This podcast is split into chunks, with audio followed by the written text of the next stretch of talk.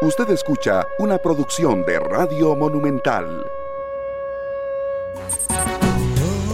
Muy buenos días, muy buenos días Costa Rica. Buenos días Costa Rica, ¿cómo amanecen ustedes?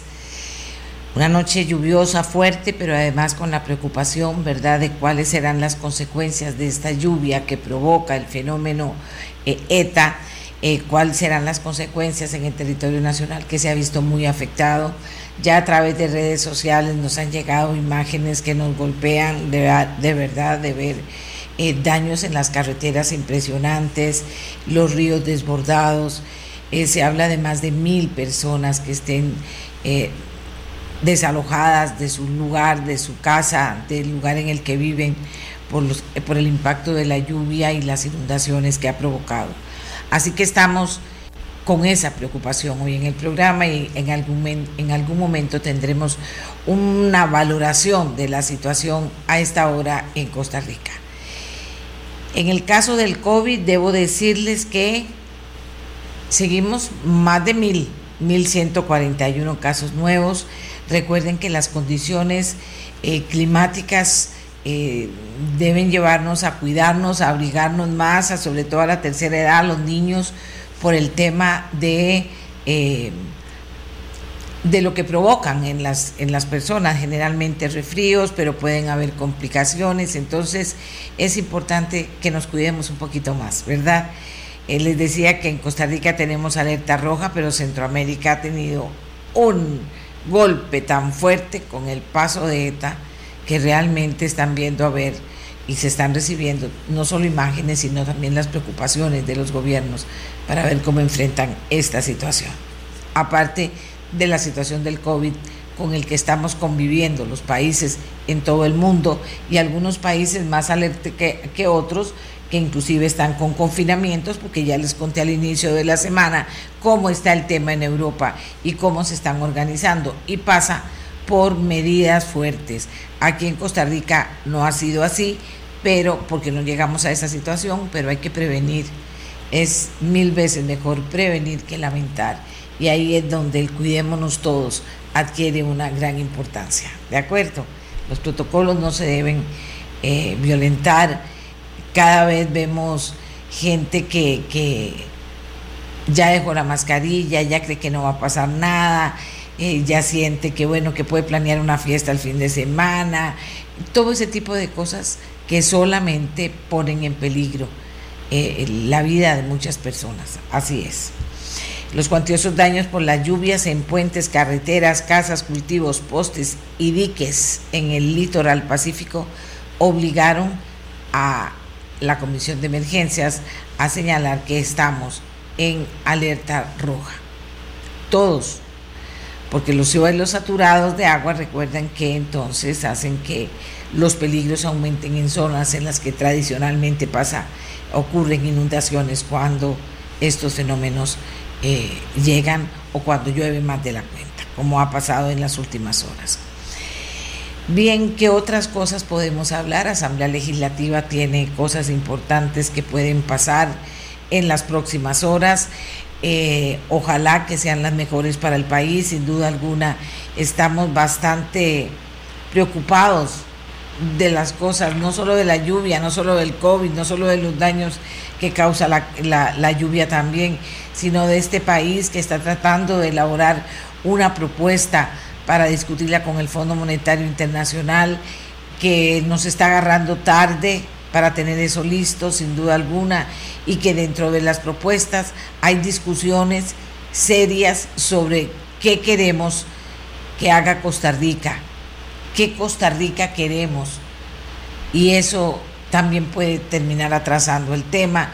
En fin, las calificadoras de riesgo eh, están preocupadas porque en Costa Rica no encuentran eh, proyectos viables para poder conseguir plata prestada, para poder pagar la deuda que tenemos y entonces dicen, bueno, causas políticas, están en conversaciones políticas eh, y, los políticos están enredando las cosas. Bien, vamos a ver si será cierto o no, pero sí nos estamos quedando atrás, sí nos está, nos está eh, agarrando tarde para esto. para tener listas las cosas y pensar ya en los próximos pagos y así es como funciona y pensar en los próximos pagos con toda esta situación que se nos viene alrededor, cómo priorizar qué es lo más importante. Tenemos imágenes de, de, las, de las carreteras despedazadas en algunas zonas del país y eso, imagínense, tenemos pasos interrumpidos, eso también afecta el trabajo y afecta a muchas personas y a muchos grupos y todo eso nos tiene que hacer reflexionar también en la otra parte que tenemos, en la enorme crisis económica, en cómo reactivar el país para provocar empleo, que de eso se trata en última instancia, para hacer un círculo virtuoso y que la cosa comience a caminar y no enredados en una situación que no estamos que no estamos dominando, porque tal vez no hay claridad de cuáles son esos uno, dos, tres proyectos más importantes en los que todos estaríamos de acuerdo, que finalmente se, se tomaran decisiones que no se pueden posponer y que no se han podido posponer. Bueno, hoy vamos a hablar de varias cosas. Aprobado en comisión pago electrónico en transporte remunerado de personas, transporte público remunerado de personas se aprobó ya en comisión. ¿Qué significa esto? ¿Es importante? ¿No es importante? ¿Para quién? ¿Por qué? Vamos a hablar del tema.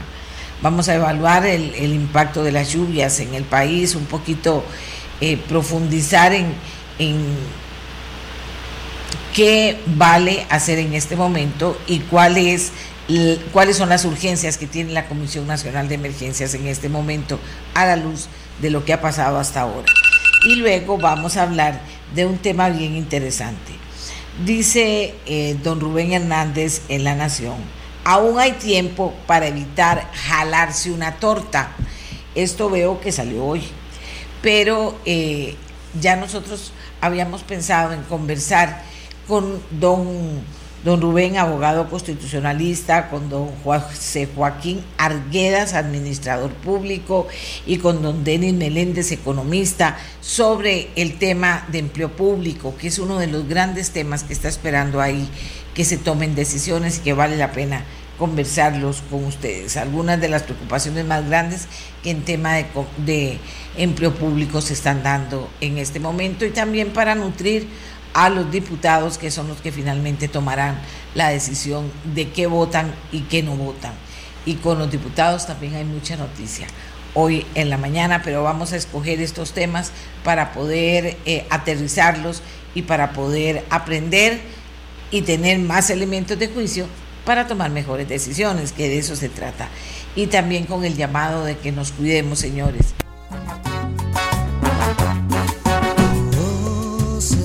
Que cambia. Amigas y amigos, anoche en la Comisión de Infraestructura se aprobó el proyecto de pago electrónico en el transporte público remunerado de personas. ¿Qué pasa ahora? ¿De qué se trata? ¿A quién ayuda? Nos pareció interesante, antes de que pase en comisión, que usted lo conozca, porque cuando hablamos de transporte remunerado el transporte público remunerado de personas, estamos hablando de una inmensísima mayoría de costarricenses que lo utilizan. Jonathan Prendas ha eh, apadrinado este, este proyecto y le pedimos anoche que nos, que nos atendiera temprano para contarnos de qué se trata y qué opciones finalmente tendría de ser aprobado. Pero, ¿cuál es el, el eh, la urgencia que tenemos de, hablar de esto y de hacerlo realidad, cuando hace tiempo se habla de lo mismo y no se ha logrado eh, de aterrizarlo finalmente. Jonathan, buenos días. A la estimable audiencia, la familia costarricense que está en sintonía de las diferentes plataformas, nuestra solidaridad para todos los que están siendo afectados por estas lluvias que han estado afectando al país, por cierto, doña Amelia. Este proyecto lo que viene a, es a solventar una deuda histórica que tiene la administración pública con los costarricenses. Hasta ahora todo se ha manejado a nivel de autobuses y a nivel de trenes con el clásico menudo, con las monedas, con el billete para poder pagar el pasaje y para poder transportarse, con las consecuencias de la inseguridad, con las consecuencias de posibles enfermedades. El mismo ministro de Salud hace pocas semanas, meses, dijo en, estas intervenciones del gobierno al mediodía que era urgente activar el pago electrónico para tratar de evitar el manoseo de dinero entre personas y así bajar la posibilidad de contagio del COVID-19, por ejemplo.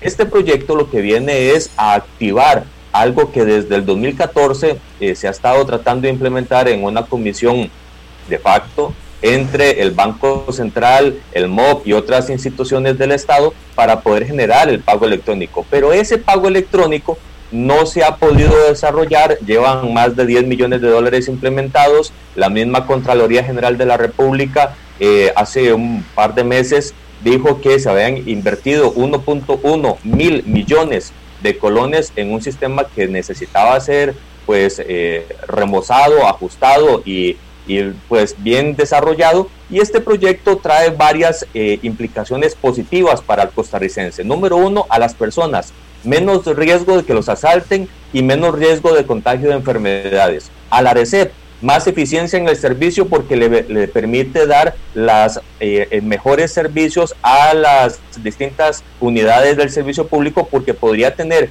en tiempo real y con datos exactos toda la información pertinente para poder fijar las tarifas, por ejemplo, para saber si están eh, más caras de lo que se tiene y para poder generar mejores flujos de transporte de personas para saber si está dándose un adecuado servicio. A nivel del transporte público, a nivel de las empresas, pues mayor eficiencia, mayor eficacia, menos riesgo de que los asalten, los choferes van a estar más seguros, tanto de trenes como de autobuses. Por lo tanto, esta idea del, pago electrónico que estamos impulsando desde el despacho, pues genera mucha importancia. Y algo importantísimo, doña Amelia, que usted ha sido una de las abanderadas en este tema, es el de la lucha contra el fraude fiscal. Eso es importantísimo para poder generar ese, esa lucha frontal contra el, la, posible no eh, reconocimiento de las contribuciones fiscales de todos los sectores involucrados. Que ese es, que ese es uno de los grandes, grandes, grandes temas, sin duda alguna, eh, eh, Jonathan. Y también está el otro que, aparte del COVID, que en este momento nos afecta, también hay una serie de temas que han preocupado con el transporte público y que tienen que ver cuando es deficiente, cuando pone excusas, cuando pide aumento de, tarifa y resulta que no está dando buen servicio y todo eso, aunque parezca mentira, con el pago electrónico puede trazarse un camino claro de qué es lo que está pasando con ellos y prueba irrefutable de cómo están trabajando.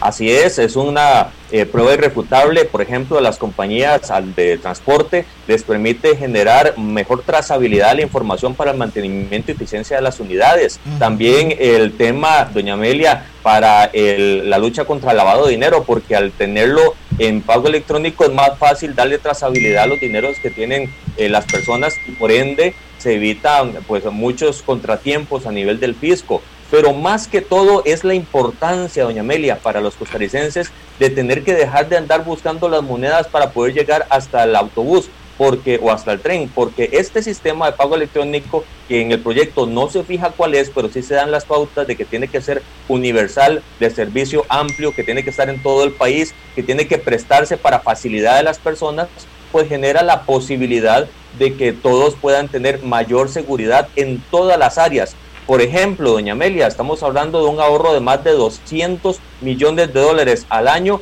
al eliminarle al Banco Central la reposición de monedas y billetes. Eso sería un ahorro sustancial para las finanzas de un país que en este momento necesita pues ser eficiente y en la eficiencia es donde está la clave de este pago electrónico que lo que tiene como meta es operativizar, sistematizar y hacer en regla lo que desde el 2014 no han logrado ejecutar en el Banco Central, en el Ministerio de Obras Públicas, en el Incofer y demás instituciones, porque necesitamos a veces poner una ley para que las cosas sucedan y usted misma lo ha, lo ha dicho claramente en más de una ocasión. Esto debería de haberse hecho hace mucho y en este momento, después de 10 millones de dólares, pues yo creo que es importante que esta ley eh, pues pase al plenario, se discuta de manera pronta, si no da tiempo en el de noviembre de pues, tramitar los días 137 para poder hacer ajustes que algún compañero diputado tenga en sus manos, pues que el gobierno, eh, si tiene un compromiso abierto con la ciudadanía, que lo convoque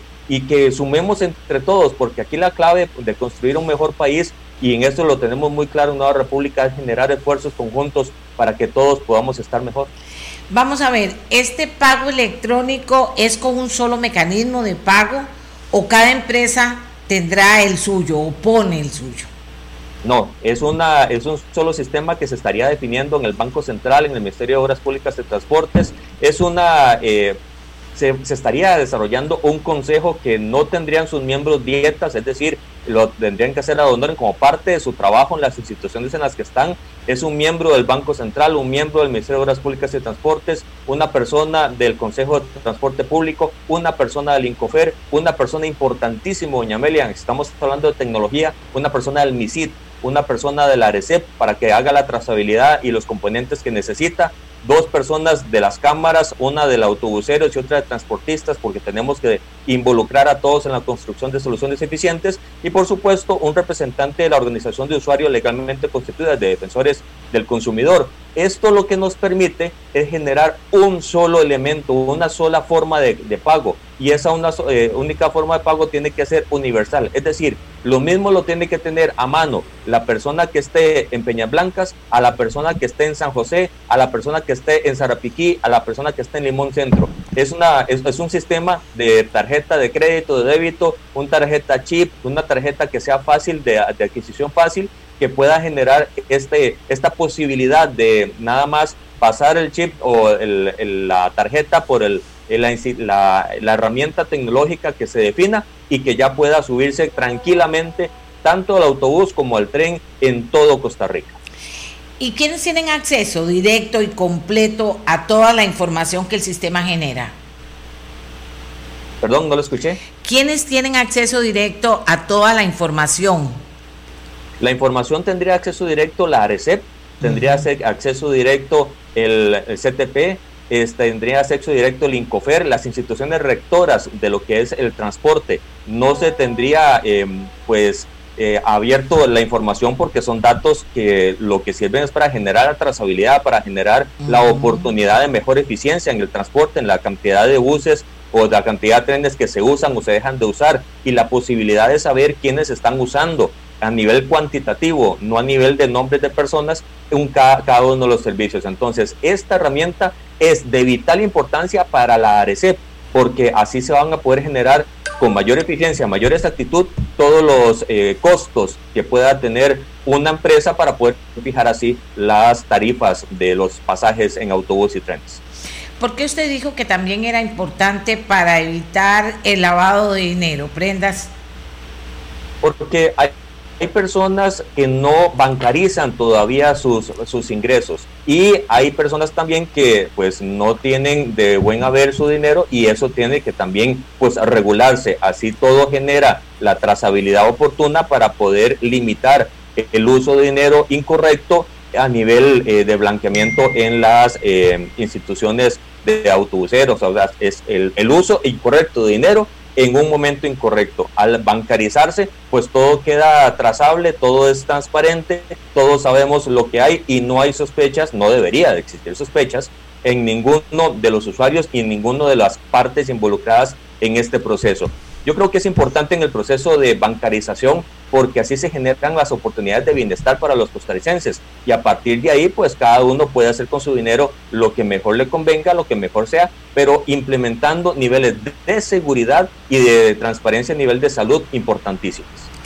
Bueno, parece que eh, se tomaron en cuenta un montón de factores que no estaban claros, me parece, y una serie de protagonistas que van a a poder sacar adelante el proyecto y además tiene valor fiscal, aparte de que es bueno para, para las personas, es un, es un servicio que le va a ayudar a las personas, se va a recoger impuestos, se va a tener claro cómo está, qué tan eficientes son también los servicios de pasajeros, las tarifas, eso que, señalaba Prendas es muy importante, Prendas. Finalmente, ¿cómo se fijan las tarifas aquí? ¿Por qué de repente dicen tanto y las, las personas dicen, pero si aquí el servicio es malísimo? ¿Qué pruebas hay? ¿Habría pruebas también para eso?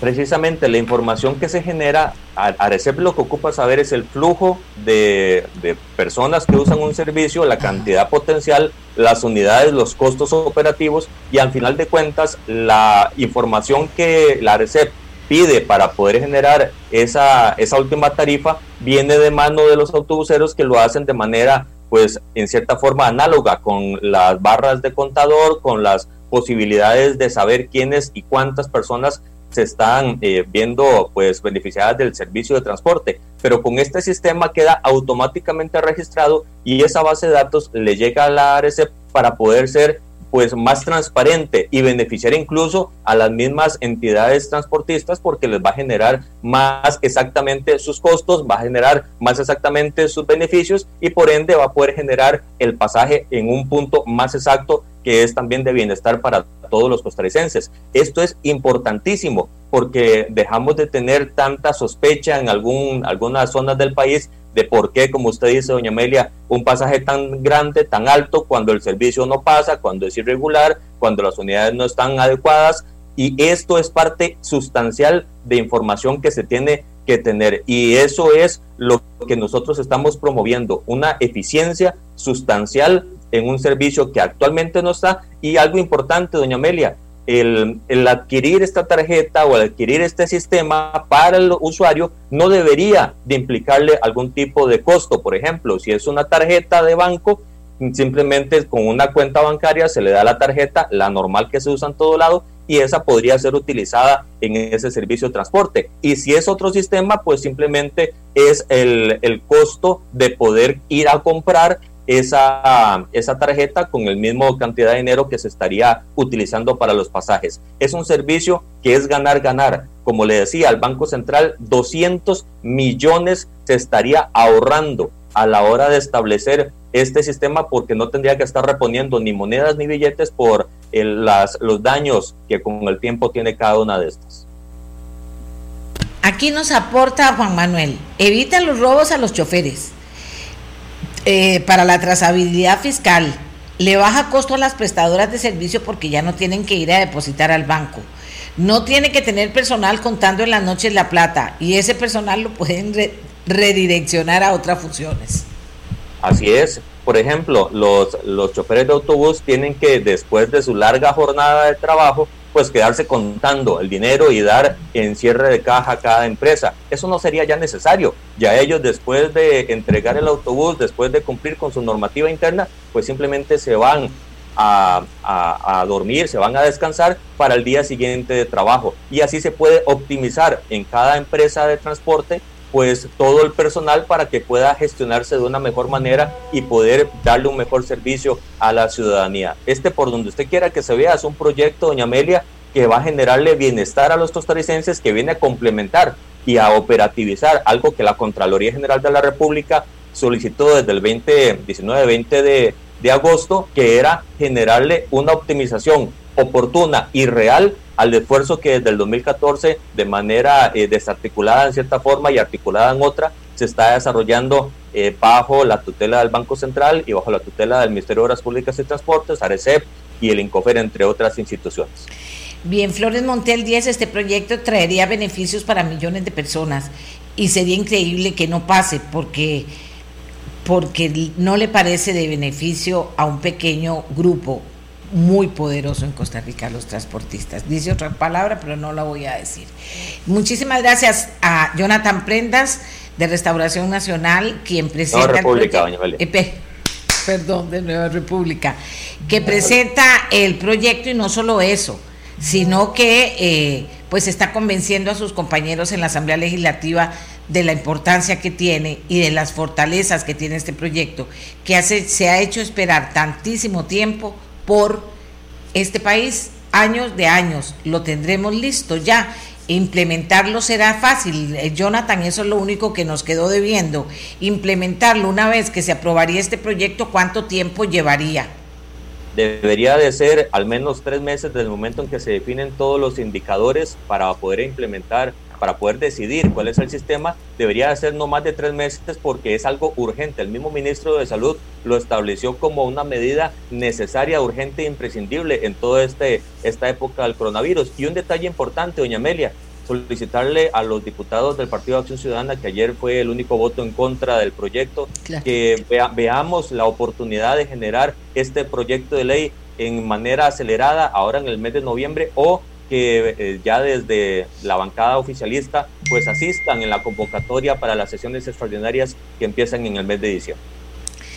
Bien, muchísimas gracias a Jonathan Prendas de Nueva República. Hacemos nuestra pausa y volvemos para evaluar el tema del impacto de las lluvias porque tenemos imágenes de carreteras, tenemos imágenes eh, eh, de, zonas que quedaron totalmente inhabilitadas, hay otras que tuvieron problemas de inundaciones muy serios, eh, que, no han terminado, este, estas posibilidades de inundaciones no han terminado todavía el día de hoy.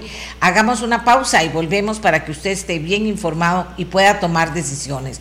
Por ejemplo, si usted pensaba ir a Parrita, ni se le ocurra, porque es una de las zonas que se tienen alerta en este momento para tomar previsiones del impacto que las lluvias podrían terminar causando en esa zona. Ruta 27 interrumpida, entonces si va a usar ruta 27 no la use porque se están haciendo trabajos y todo esto es, producto de eh, impacto de las lluvias que a la, a la vez fueron provocadas en esa dimensión y en esa profundidad por ETA, este huracán que nos estaba afectando a nosotros, diría yo en menor medida, del impacto que ha tenido, por ejemplo, en Centroamérica. Hacemos la pausa, Costa Rica, y ya regresamos. Es muy, muy rápido, muy puntual. El presidente de la Comisión Nacional de Emergencias, Alex Solís, quien le va a contar a Costa Rica qué está pasando, cuál es la valoración que se hace en este momento y qué está pasando en el territorio nacional que tenga que tener en cuenta nuestro país en relación a la decisión también que toman de declarar alerta roja. Don Alex, muy buenos días y adelante. Buenos días, doña Amelia, y muy buenos días para las personas que eh, escuchan y siguen esta, esta transmisión. Bueno, como usted lo menciona, yo creo que lo más importante aquí eh, de comunicar es entender que sigue lloviendo prácticamente en todo el litoral pacífico, Valle Central, y también eh, tenemos ya algunos reportes de la zona norte. ese sigue lloviendo significa tengamos mucho cuidado. hay bastantes daños ya reportados prácticamente en todos los cantones de la vertiente del Pacífico y como mencioné antes, pues también ya comienzan a reportarse eh, situaciones de emergencia en el Valle Central y entonces ahí redoblamos el, el, esfuerzo, el llamado a la población para que no asuma riesgo. Realmente es, es muy, muy importante la saturación de suelo. Yo, yo diría que eh, es impresionante la, la saturación de, de humedad en los suelos que tenemos de los últimos días prácticamente en, en todas las, regiones bajo alerta. Así que hay que estar muy vigilantes de las zonas de riesgo por desbordamiento de ríos, por deslizamientos. Eh, cualquier cambio que observemos en esos sectores, inmediatamente hay que reportarlo y si nuestra vivienda, eh, nuestra seguridad está en riesgo, eh, pues avisar a las autoridades y movilizarnos de esos, de esos sitios. Don Alex, en este momento estamos viendo imágenes de, esto que pasó, que de verdad hay carretera, ahí, ahí tenemos una imagen de zona sur, que la carretera se fue, se fue rompiendo como que si fuera de papel, ¿verdad? Bueno, aquí esta es otra zona, esto es Térraba. Eh, pero a esta altura, ¿usted qué diría que son las zonas en que las personas, si no tienen necesidad de salir ahí, tomen previsiones, don Alex? Sí, eso es, eso es un mensaje que hemos estado dando desde hace ya varios días y no si no tenemos la necesidad de movilizarnos, pues es mejor que, no nos movilicemos. Eh, porque hay carreteras, usted lo mencionaba ahora, la ruta 27 ya tiene algún paso regulado en un sector, sabemos que es una ruta vulnerable, pero hay muchísimos pasos de carreteras que en este momento están eh, cerrados. Tenemos 12, 12 eh, rutas que tienen cerrado algún sector, 16 rutas que ya el CONAV y MOB han ido habilitando conforme avanzan eh, las horas y 13 pasos de carretera que están regulados. Toda esta información se puede obtener en la página eh, web de Conavi, pues son muchos, muchos los sitios, 41 total pasos de carretera afectados de rutas nacionales, porque apenas estamos tratando de recopilar la información de las rutas municipales. Esto cuesta un poquito más porque son muchos municipios y además están de lleno trabajando en la, en la atención de estas situaciones de emergencia por medio de los comités municipales. Y permítame comentarle también que tenemos 1.300 personas, 1.361 personas en albergue, 38 albergues que tenemos habilitados en 16 cantones, entonces, eh, y aún así todavía seguimos eh, con reportes de más afectación. Hemos tenido muchísimos reportes en las últimas horas del Pacífico Central, nuevamente Pacífico Sur, sobre todo sector de Golfito, Cotobruz eh, y Corredores son los más, los más afectados. Y eh, también ya en, el, Parrita y en Quepos tenemos ríos muy crecidos y también muchísimas comunidades que ya están reportando afectación. Asimismo, en los distritos peninsulares, en los distritos peninsulares de eh, Punta Arenas tenemos también varios reportes, incluso comunidades afectadas eh, y aisladas hacia el sector de Coban. Eh, carreteras destruidas, o sea, nacionales no hay, solo cantonales, vecinales. No, más bien al contrario, los reportes que tenemos ahorita son de rutas nacionales y estamos recopilando toda la información de las rutas municipales. Ese proceso pues toma un poquito más de tiempo, sobre todo porque eh, los comités municipales comienzan también a trabajar en la rehabilitación de estos pasos. Entonces también estamos trabajando en esa recopilación, pero sí tenemos ya, ya impactos importantes en rutas nacionales. Dentro de una hora, dos horas aproximadamente, tendremos una primera estimación por parte del CONAVI de eh, los impactos que hasta este momento y en forma preliminar se están dando en sus rutas nacionales. Las personas afectadas, don Alex, ¿cuántas a esta altura? Tenemos, tenemos en este momento en albergues 1.361 personas eh, que han requerido una movilización a estos albergues temporales. Eh, ese es el, el, dato preliminar, y, pero está en crecimiento porque todavía seguimos evacuando por medio de los comités municipales de emergencia y las instituciones de respuesta a algunas comunidades. Bueno, le agradezco mucho, es rápido para que la gente esté enterada, pero estaremos en contacto, don Alex, para cualquier situación de emergencia en la que podamos colaborar siempre con muchísimo gusto. Muchísimas gracias y a no bajar la guardia y, bueno, usted, usted tiene un espacio importante de comunicación eh, y entonces le, le agradezco mucho y reforzar ese mensaje eh, de que nadie se nos quede atrás, incluso eh, también no olvidar que eh, tenemos animales de crianza, mascotas, sobre todo animales de compañía que también debemos cuidar en estos casos, porque muchas veces eso se nos convierte también en, un, en una situación adicional de, de riesgo para los animales. Muchísimas gracias. Alex Solís, él es el presidente de la Comisión Nacional de Emergencias cómo ha cambiado las cosas, ¿verdad? Ahora le dan una gran importancia y la tiene, diría yo, a todos estos animales de crianza, los que hemos criado en la casa y que de repente se encuentran con aquella situación y que hay que pensar en ellos también a la hora de salir corriendo, a la hora de buscar refugio, a la hora de tomar decisiones y medidas, sin duda alguna, ¿verdad?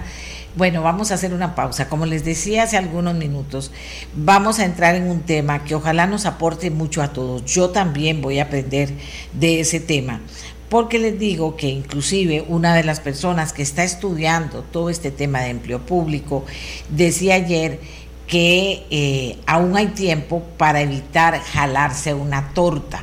¿A qué se, a qué se eh, refería don Rubén Hernández Valle, un estudioso de estos temas? Un abogado constitucionalista. Bueno, importante que él, que él nos lo diga y que podamos hablar también con dos personas más que están aportando en los temas de estos proyectos de ley que son tan importantes y que merecen sin duda alguna de los diputados no solo atención, sino también eh, conocimiento, aprender Fíjense que si ustedes tienen duda y dicen, no, yo puedo preguntarle a don Rubén o puedo preguntarle a don José Joaquín Arguedas, administrador público que va a estar con nosotros, o puedo preguntarle a Edwin Meléndez, economista que va a estar con nosotros, para ver que me razone por a ver si es tan serio o si esto se vuelve, si mi partido lo dice, yo lo hago, pero no sé lo que estoy haciendo. Y para hacer todos estos cambios que se requieren en el aparato público, Recuerden que está muy gordo, muy gordo y hay que ir quitando grasa, quitando grasa, quitando grasa y dejarlo de la mejor manera, más eficiente, bueno, de todas las cosas buenas que puedan pasar, provocando un que también en el, en el, en el plano de los impuestos y de los pagos que tenemos que hacer, pues una incidencia importante. Entonces, eh, ellos nos pueden dar muchos elementos de juicio para que los diputados, y ojalá que le presten atención, puedan tomar decisiones más allá de que dice mi partido, que entiendan que si después las cosas pasan mal, se vienen aquellos problemas mayores que los que estaban. Si no vean la pifia de ley de usura, y se dijo y se habló, pero entonces el tema se vuelve político y no técnico, y si los técnicos están diciendo esto va a pasar y pasa, miren, pasa, y hay que salir corriendo y ver cómo se remienda. Entonces, en estas cuestiones de empleo público son cosas muy serias y muy importantes que tal vez cualquier pequeño detalle que no se ha tomado en cuenta o que se agregue a última hora y que no se valore podría causar serios problemas después y no habría valido la pena el esfuerzo que se está haciendo por lograr ordenar este tema. ¿De acuerdo?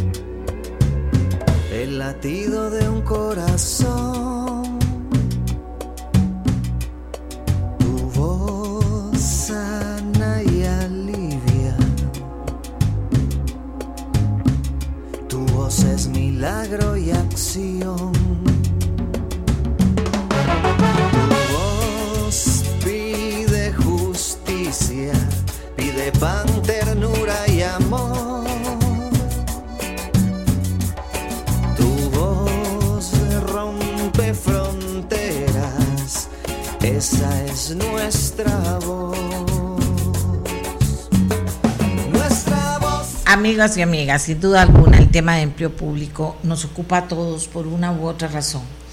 Algunos porque están preocupados porque son empleados públicos, no deberían estarlo. Y otros porque quieren saber finalmente cómo se va a ordenar este tema por el impacto que causa la planilla pública, por decirlo de alguna manera, y la forma en que se ha manejado en el presupuesto nacional y en la plata que tenemos que gastar, los, damos los costarricenses para presupuestar lo que va a pasar en Costa Rica por parte del Estado costarricense, del, del gobierno de la República. Y entonces hay gente que se ha interesado mucho en este tema de empleo público y hemos hablado con ellos muchas veces y hoy también vamos a volver a hablar con ellos.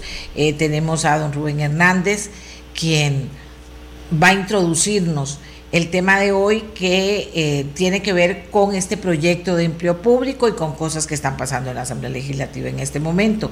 Denis Meléndez como economista y don José Joaquín Arguedas como administrador público, lo cual es el cual es una, una persona que nos puede aportar mucho en este tema. Don Rubén Hernández, muy buenos días. ¿Cómo es que está el tema del empleo público? Que nosotros a veces decimos, ¿qué está pasando? Si se votó esto, si no se votó, si no se pudo, si se volvió a votar y qué es lo que está preocupando más en este momento sobre el tema. Buenos días, doña Amelia y los demás contertulios y al público en general. Vea, ayer finalmente se dictaminó en la Comisión de Gobierno y Administración el proyecto denominado Ley Marco de Empleo Público. Sin embargo, este dictamen o este proyecto dictaminado ayer tiene al menos cuatro graves errores que si no se corrigen en plenario vía artículo 137 del reglamento legislativo, este proyecto sería mejor enviarlo al archivo, porque si se aprueba el texto que ayer salió de la Comisión de Asuntos de Asuntos este, de Gobierno de Administración, en realidad no se resolvería ningún problema a corto plazo y además eh, quedarían subsistentes los vicios que durante años eh, han impedido que en realidad haya un moderno sistema de empleo público en Costa Rica. Comencemos por, el principio. Eh, increíblemente, los redactores incluyeron en el artículo 4, inciso F, como uno de los principios fundamentales del empleo público costarricense, la negociación colectiva, cuando la negociación colectiva es totalmente todo lo contrario a los principios del empleo público. Inclusive, el, eh, y lo peor es que ahí mismo en esa norma se invoca que se fundamentan en el convenio 98 de la, de la OIT. Pareciera que ni siquiera lo han leído, porque el convenio 98 de la OIT en el artículo 6 expresamente excluye la convención colectiva de los funcionarios públicos. Es decir, más bien el, el convenio 98 de la OIT impide que se establezca la convención colectiva o la negociación colectiva como un principio básico del empleo público, porque además por otra parte es totalmente incompatible. En segundo lugar, y íntimamente ligado con este tema, está el que a este proyecto de ley le falta una ley, una norma básica fundamental, y es la prohibición de celebrar convenciones colectivas en las instituciones públicas, salvo en aquellas que no realicen gestión administrativa directa, como son los bancos, el INS, la parte telefónica del ICE, tal y como lo ha establecido claramente la reiterada jurisprudencia de la Sala Constitucional, que ha dicho que solo en estas instituciones es posible celebrar válidamente convenciones colectivas. Sin embargo, en la práctica tenemos que hay eh, decenas de convenciones colectivas suscritas en instituciones que realizan gestión administrativa directa. Y el ejemplo más reciente lo tenemos con la tristemente célebre convención del Ministerio de Educación Pública. Entonces, si eso no se establece una prohibición expresa, va, va a seguir la fiesta y van a seguir celebrándose convenciones colectivas. Eh, obviamente tiene que haber una, una, un transitorio que establezca que se mantienen vigentes las actuales, que actualmente están eh, suscritas, pero con la prohibición expresa de que al vencerse no pueden eh, renovarse, ni tampoco se puede aplicar el mecanismo de que al no denunciarse automáticamente se, se prorrogan. Es decir, tiene que acabarse de una vez por todas la posibilidad de que existan convenciones colectivas en el sector estatal, porque como todos sabemos y es público y notorio, ha sido la fuente de las más variadas corruptelas que existen en materia de pluses salariales y de ventajas que nos cuestan mucho a los contribuyentes. El tercer, el tercer elemento que hay que reformar es el, el relativo al, al mecanismo para los ascensos internos. Es decir, Inclusive la, la Convención Americana sobre Derechos Humanos establece que el acceso y el mantenimiento de los cargos públicos tienen que hacerse a través de idoneidad comprobada, es decir, de concurso. En este caso no hay concurso para, para los ascensos, simplemente se hace con los funcionarios internos y muchas veces con los funcionarios del mismo departamento. Entonces de antemano ya se sabe a quién se va a nombrar y eso impide por un lado que haya un refrescamiento de las personas, que haya nuevas ideas al interno de la institución y sobre todo impide de que sean los más calificados los nombrados en cada puesto, sino que normalmente esos nombramientos se hacen por compadrazgo político o por amistad. Y finalmente está el tema del salario global. El artículo 34 fue reformado correctamente para extender el salario global a los servidores actuales sin embargo, lo que hicieron con la mano lo borraron con el codo al establecer en el transitorio eh, varios errores de bulto. El primero está en el, en, el, párrafo primero, cuando dice que se le da la posibilidad a los servidores ubicados en aquella categoría que actualmente devengan menos salario que lo que le corresponde a la categoría en la cual se van ubicados, de pasarse voluntariamente de una vez dentro de un plazo de seis meses al salario global. Evidentemente todos lo van a hacer. ¿Por qué? Porque eso implica automáticamente un aumento de salario.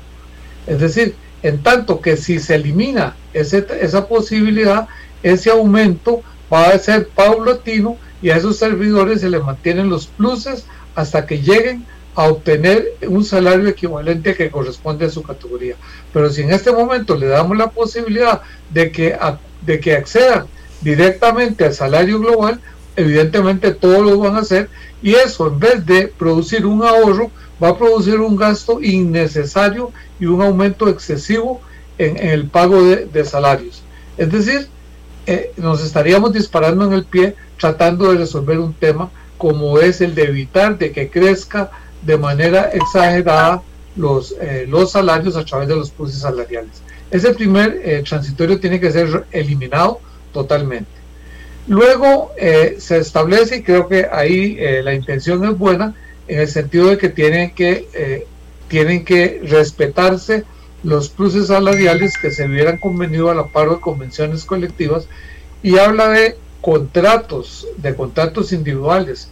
Aquí hay un gran error porque por definición todos los contratos de trabajo son contratos individuales porque se refieren a personas específicas. Tiene que precisarse que se refiere a contratos individuales suscritos al amparo de la ley de, la ley de salarios de la administración pública, es decir, le hace los contratos que se hacen por contratación, por dedicación exclusiva o por prohibición, que normalmente tienen un plazo máximo de cinco años.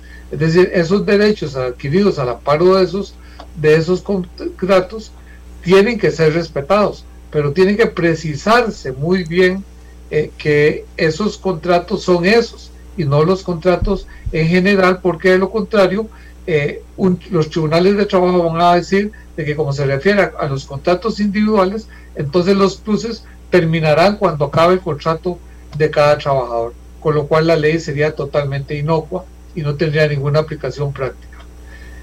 Eh, también tiene que precisarse que en el caso de las convenciones colectivas, los, esos pluses no subsisten más allá del momento en que vence la convención. ¿Por qué?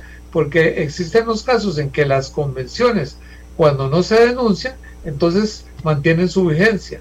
Y entonces esa sería una forma de mantener los pluses, simplemente no se denuncia para que continúe la vigencia de la, de la convención, en consecuencias se mantengan los derechos adquiridos de los pluses. Tiene que haber una norma específica que diga que eh, la vigencia de esos pluses llega hasta el momento en que vence la convención colectiva. Yo diría que sin estos cuatro eh, cambios esenciales, esa ley no tiene sentido. Y en el caso de las, de las prohibición de las convenciones colectivas es fundamental porque de lo contrario no tendría ningún sentido establecer el salario global porque en tres años los pluses nuevamente serían restablecidos vía convención colectiva. Es decir, paralelamente al salario global, tiene que prohibirse las convenciones colectivas porque de lo contrario, en tres años volveríamos a la misma situación. Gracias, don Rubén. Eh, solo puedo decir, ay Dios mío, ¿qué dice don José Joaquín Arguedas, administrador público de larga carrera y que conoce de qué estamos hablando muy bien? ¿Qué piensa don José Joaquín? Buenos días, doña Amelia. Uh -huh. Buenos días a toda su estimable audiencia. Muchas gracias por la invitación. Bueno, ya yo creo que don Rubén ha hecho el marco, el encuadre perfecto de la realidad en la que estamos es eh, verdaderamente lamentable, yo diría cínico, que después de tanto esfuerzo, prácticamente tenemos 50 años de estar tratando de volver a las raíces, de volver a eh, lo que la constitución estableció originalmente, que es un estatuto de servicio civil, llámese como se llame, eh, para el Estado costarricense.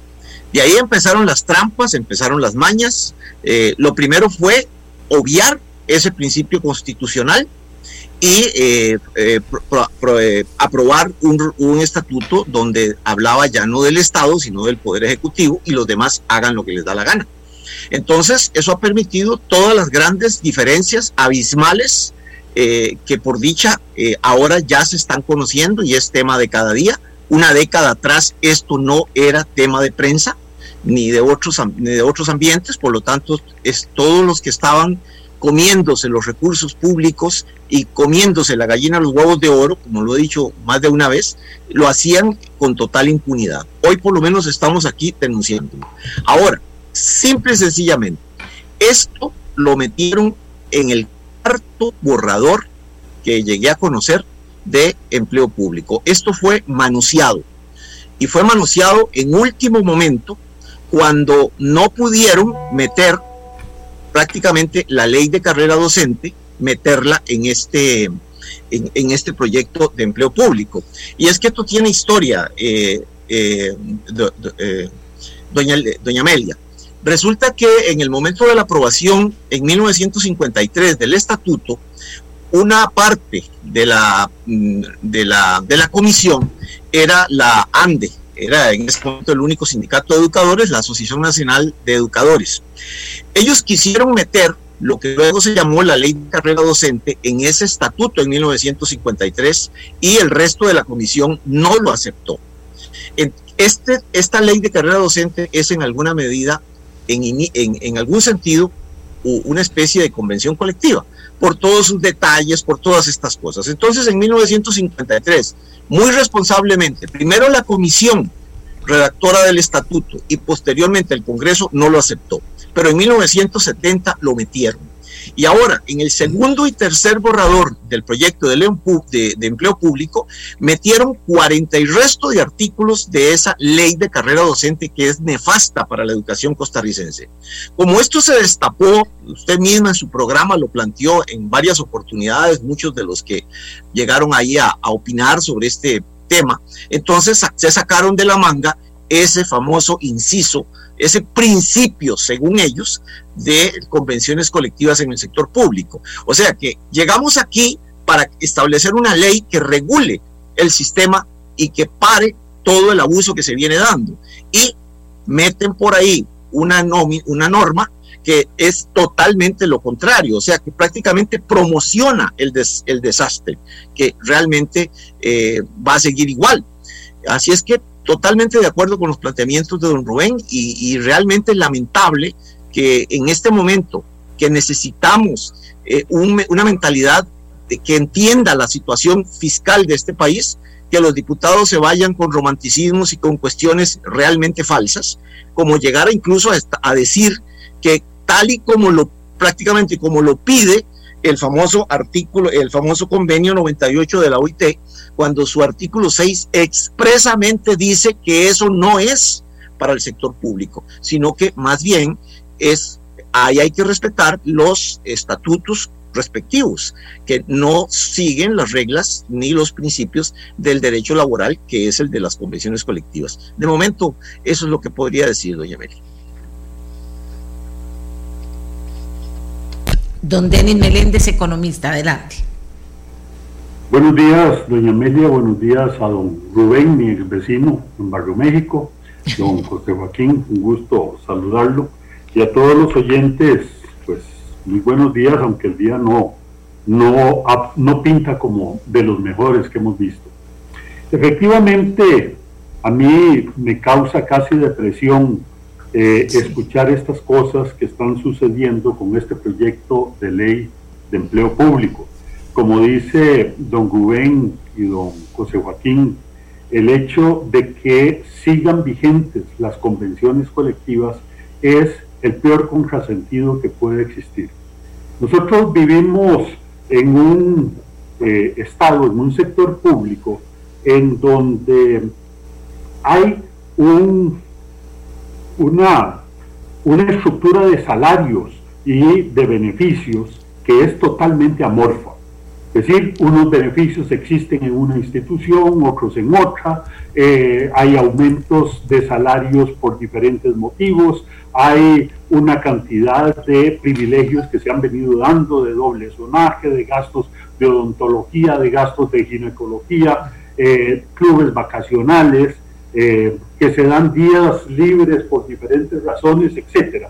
Eso lo han venido considerando los trabajadores como conquistas pero no se han dado cuenta de que en realidad todo eso son distorsiones que se va metiendo a toda la estructura del sector público, que va encareciendo todo el funcionamiento del sector público. Al encarecer el funcionamiento del sector público, pues todos los servicios que se prestan por parte del sector público, además de que por muchas razones eh, son ineficientes en la mayor parte de los casos, eh, también resultan ser mucho más caros. Aquí estamos incluyendo, como se ha dicho, convenciones colectivas no solamente en ministerios, sino también en las empresas públicas. El hecho de que tengamos convenciones colectivas en Recope, de que tengamos convenciones colectivas en el ICE o en acueductos y alcantarillados, etcétera, lo que hace es que se introducen costos exagerados a la planilla que al final de cuentas repercuten en el precio de todos los servicios. Entonces tenemos una estructura que cuando uno la empieza a analizar encuentra que eso es casi inmanejable. Hay todo un enredo tan enorme de eh, diferentes eh, estructuras salariales, de diferentes estructuras de beneficios, de diferentes condiciones en que se trabaja en cada una de las instituciones, que uno piensa, bueno, esto es prácticamente imposible de reformar. Una esperanza era precisamente en esta eh, nueva ley de empleo público. Y lo primero es el reconocimiento de que todas esas distorsiones que se han venido introduciendo en la estructura salarial y operativa del sector público provienen en su gran mayoría de estas convenciones colectivas. De que eso no puede ser, porque como dice don Rubén, puede ser que momentáneamente las quitemos, pero ya dentro de tres años las vamos a volver a introducir como parte de una convención colectiva.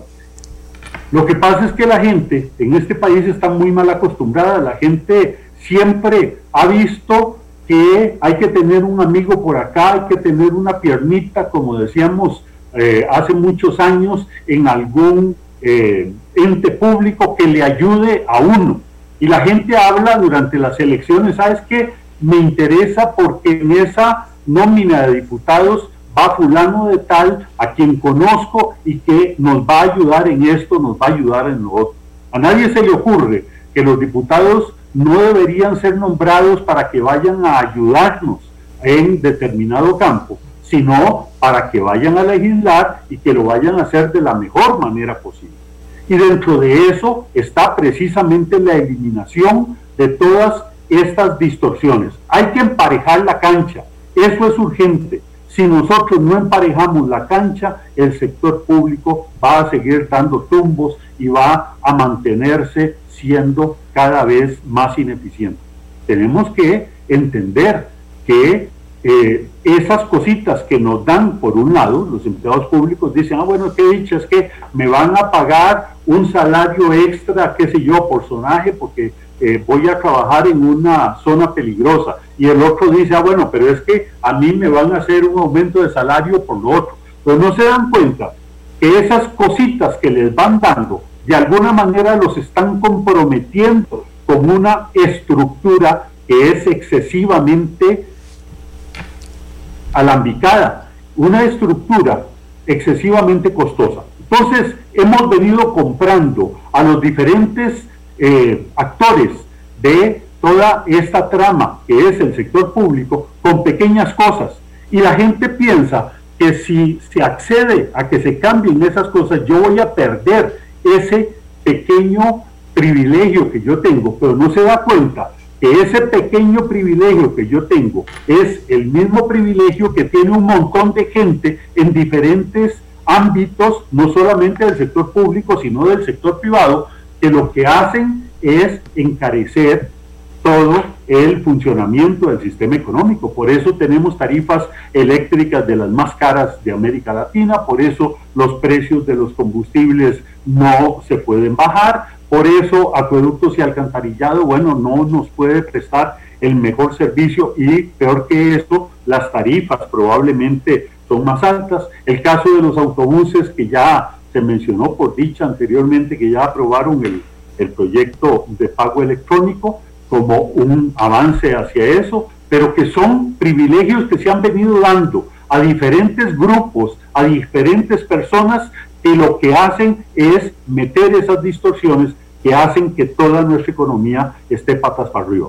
Entonces, el primer punto que debería estarse claro de parte de los diputados es que estamos en una situación de emergencia que llegamos a un punto en donde ya no podemos seguir haciendo lo mismo que hemos venido haciendo durante los últimos 50 años, que tenemos que cambiar el modelo, que si nosotros no aprovechamos ahora para hacer estos cambios, los vamos a tener que hacer el año entrante o dentro de dos años, forzados por una crisis de grandes proporciones en el eh, presupuesto nacional, en el gobierno. Entonces, yo creo muy importante efectivamente le pongan atención a las personas que saben, en este caso, don Rubén Hernández, indudablemente, don José Joaquín Arguedas, que conocen estos temas y que tienen que hacer conciencia de que todas esas cosas hay que cambiarlas. Gracias, don Denis. Eh, vamos a ver a los tres, pero comienzo con, con don Rubén. ¿Se puede enmendar esto de qué manera? Si pareciera más bien que nos vendieron algo que después lo tocaron y va a resultar en que vamos a quedar hasta peor que como estábamos. ¿Cómo manejar eso? Porque la gente dice, pero ¿qué les pasa a los diputados? ¿Cómo hacemos para que entiendan? Los diputados no tienen manera de, saber esto. O sea, ¿qué, ¿qué se puede hacer? ¿Enmendar o no se va a enmendar? Eh, ¿Poner parches y se va a empeorar la situación? ¿Cómo lo ven, don Rubén? Sí, jurídicamente se puede todavía enmendar a través de eh, aplicación del artículo 137 del reglamento interno de la Asamblea Legislativa, presentando eh, las respectivas mociones para modificar el, artículo, el, transitorio del artículo 37, establecer una nueva norma que prohíba las comisiones colectivas con un transitorio que establezca que las vigentes no podrán renovarse a su vencimiento y luego modificando la norma, creo que es el 46, relativo a la forma de los en que se deben este, tramitar los ascensos al interno de las instituciones. Todo esto, ah bueno, y otra que elimine el, el inciso F del artículo 4. Y todo eso se puede hacer a través de, de, reformas, de, perdón, de mociones presentadas vía eh, artículo 187 del reglamento. Yo espero que los diputados, eh, algunos diputados este, serios, conscientes de la gravedad de la situación, presenten estas mociones eh, en estos días porque ya creo que a partir de hoy ya podrían empezar a presentarse porque posiblemente entre a discusión del plenario la próxima semana. De manera que estamos en un momento oportuno, necesario para poder enmendar todos estos entuertos. Vamos a ver, y, el tema es que ellos tres son técnicos, ¿verdad? Son personas que no es que están políticos y no es que me digan que, bueno, que esto se podría mover para acá y el otro para allá. No, son técnicos que están estudiando la situación, que sabe que está el país en una situación muy seria, muy grave. Eh, que por dicha hay gente que se dedica a estudiar esto y que dice, esto no se puede, esto no se puede hacer, esto está mal, esto sería una aberración y volveríamos a lo mismo. Eh, ¿Cómo entender, don José Joaquín? Ayúdenos a ir entendiendo el tema y sobre todo porque haya diputados que piensen, sí, yo no puedo aprobar esto así, o no tenemos ya chance de, que los diputados echen marcha atrás. Yo no sé cómo lo ven ustedes, pero sigamos justificando técnicamente el tema, eh, don José Joaquín. Bueno, pienso que estamos a tiempo y que por el mecanismo que acaba de mencionar don Rubén, todavía hay mucho que hacer.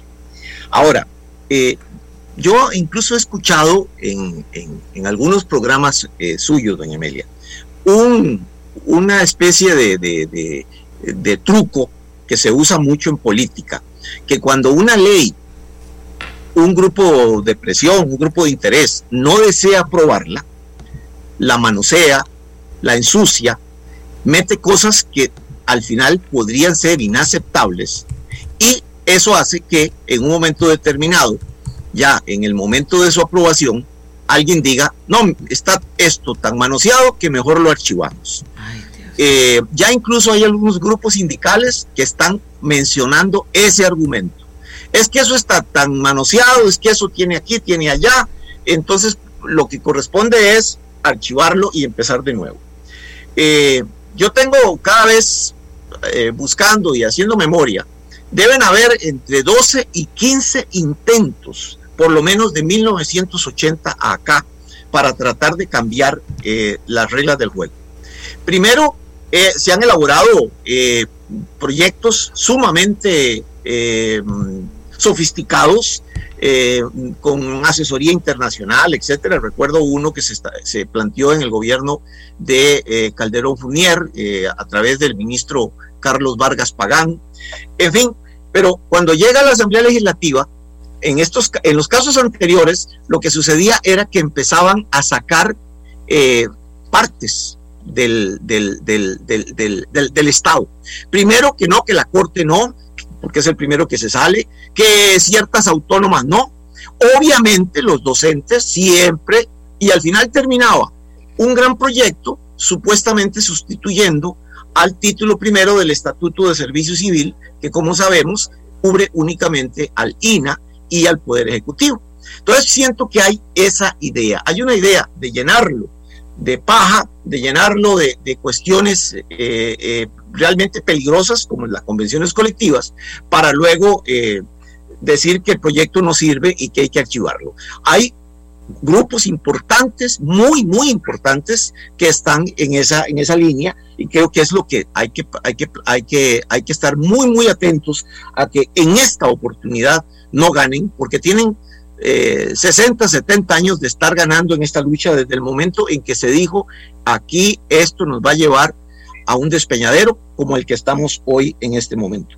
Ahora, e, es interesante tal vez eh, mencionar que no, no debemos quedarnos solo en el concepto convención colectiva eh, tradicional, que obviamente, tal y como está planteado en el, en el proyecto, es terrible. Pero hay que admitir que hay una gran cantidad de leyes y de otras disposiciones que en realidad casi que podría decirse que parecen una convención colectiva eh, por todos sus excesos. Estamos hablando, por ejemplo, de, eh, de la ley de incentivos médicos, estamos hablando del mismo título segundo del Estatuto de Servicio Civil, además de una serie de disposiciones que han ido sacando sectores enormes de la administración pública u otros muy estratégicos de los procesos concursales que es una de las cuestiones que está quedando suelta en este proyecto. Entonces, así, de esta manera, las convenciones han tratado de llevar el asunto de que sea, suena muy bonito decir que para favorecer la carrera administrativa hay que hacer concursos internos. Entonces establecen como prioridad absoluta el, la reposición de su gente vía concurso interno. Esto es que cuando se va un gerente, quien entra es un conserje y todo lo demás se da por ascenso, realmente reuniendo requisitos o no, realmente rindiendo eh, que sean las personas idóneas o no, y esto es realmente eh, fatal. Además, hay, hay, una gran cantidad de intereses. Imagínense usted que el único ministerio, ustedes, disculpen, que los únicos dos ministerios que tienen convenciones colectivas además del MEP, que es la, que se ha divulgado mucho en estos días, es el Ministerio de Trabajo. El Ministerio de Trabajo con una convención colectiva, que no tiene, porque en alguna medida eh, el Servicio Civil se opuso y Hacienda también en su oportunidad, grandes eh, pluses especiales, eh, incentivos monetarios etcétera, pero sí tiene una serie de concesiones, como por ejemplo que prácticamente ahí no entra nadie sino se ha ascendido primero a alguien desde la base de la estructura administrativa. Entonces son, son cosas que hay que verlas y hay que dejarlas bien establecidas eh, en, ese, en, ese, en, ese proyecto si realmente queremos hacer algo bueno por este país. Don Denis. Sí, mire, eh, yo creo que definitivamente hay que hacer esos cambios que se han mencionado acá. Hay un punto que no, no he visto que se mencione muy claramente o que haya quedado establecido claramente en el proyecto, es cómo se van a calcular los salarios de referencia. Eso es importantísimo porque si nosotros no tenemos bien claro cómo se calculan esos salarios, el salario de referencia puede dar cualquier cosa. Y se los digo por experiencia propia. Cuando yo estuve en ARECEP, una de las críticas que se hicieron era por los niveles de salario que tenía el regulador general. En ese caso me afectaba a mí. En el momento en que planteamos la posibilidad de que al regulador general no se le aumentara el salario, se nos dijo, no, es que ese, eh, la forma en que se establece el salario del regulador general está fijado por los parámetros establecidos en la ley de ARECEP y consecuentemente eso tiene que hacerse viendo cuáles son los salarios, eh, comparando los salarios del regulador con los salarios de todos los regulados. Entonces, con el salario del presidente ejecutivo de el ICE, con el salario del presidente ejecutivo del INS, con el, perdón, del, de acueductos y alcantarillado, de las empresas generadoras privadas, lo cual ya era irse no solamente al ámbito público, sino también al ámbito privado, a una cantidad de salarios que el salario daba proporciones prácticamente inusitadas. En algún momento yo mismo sugería a la Junta Directiva utilizar un truco para que el salario no aumentara, que era que se bajara el percentil con base en el cual se calculaba el salario del regulador general. Pero aún en esas condiciones, bueno, logramos que no hubiese más aumentos, porque año con año supuestamente había que ir haciendo los aumentos, pero eso quedaba establecido. Se pidió un criterio a la Procuraduría General de la República, la Procuraduría General ratificó que eso era así, aún más eh, la Procuraduría lo único que advirtió es que si se seguía el sistema de salario global, había que tener cuidado de no dar ajustes por inflación, puesto que ya dentro del concepto de salario global quedaba metido esos ajustes por inflación. Eh, me llama la atención, por lo menos en lo que vi en la prensa, que se menciona que los salarios se van a seguir ajustando por inflación. Bueno, hay que ver si es el salario global el que se va a hacer o se van a seguir haciendo los ajustes por inflación de los salarios que están por encima del el salario global. Hay que tener cuidado con ese tratamiento porque ahí puede quedar doblemente incorporado ese, ese concepto. Y hay un elemento que también yo no he visto que se mejore sustancialmente en este proyecto y es el caso de la inflexibilidad de los trabajadores del nombramiento y remoción de trabajadores dentro del sector público. Bueno, el nombramiento ya los compañeros lo han mencionado, pero en cuanto a remoción, y era el trabajo que cuesta en el sector público deshacerse de un mal funcionario. Es un total calvario pasar por ese proceso. Tanto que la mayor parte de los jerarcas prefieren muchas veces crear una plaza distinta para que haga lo que se supone que ese funcionario debe hacer y que no lo hace para poder hacerlo. Porque por más que se trate de abrir un expediente administrativo, hay que pasar por un proceso que se lleva a veces dos, tres, cuatro años y finalmente la institución no logra avanzar. Creo que sin eh, pasar por alto todos los derechos que tienen los trabajadores, pero sí debería fijarse procesos mucho más expeditos para poder hacer cambios en, las, en los nombramientos en el sector público.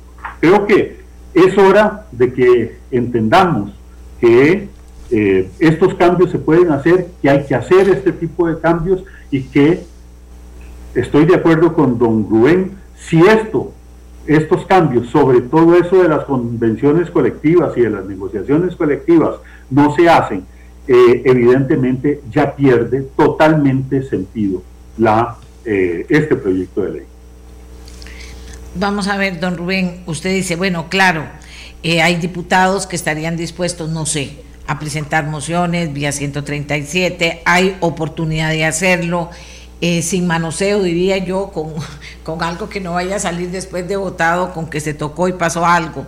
Pero, pero, pero pareciera también que es como una cuestión ahí perversa de que se ha ido complicando tanto todo que al final de verdad se diga, bueno, es que esto está complicado.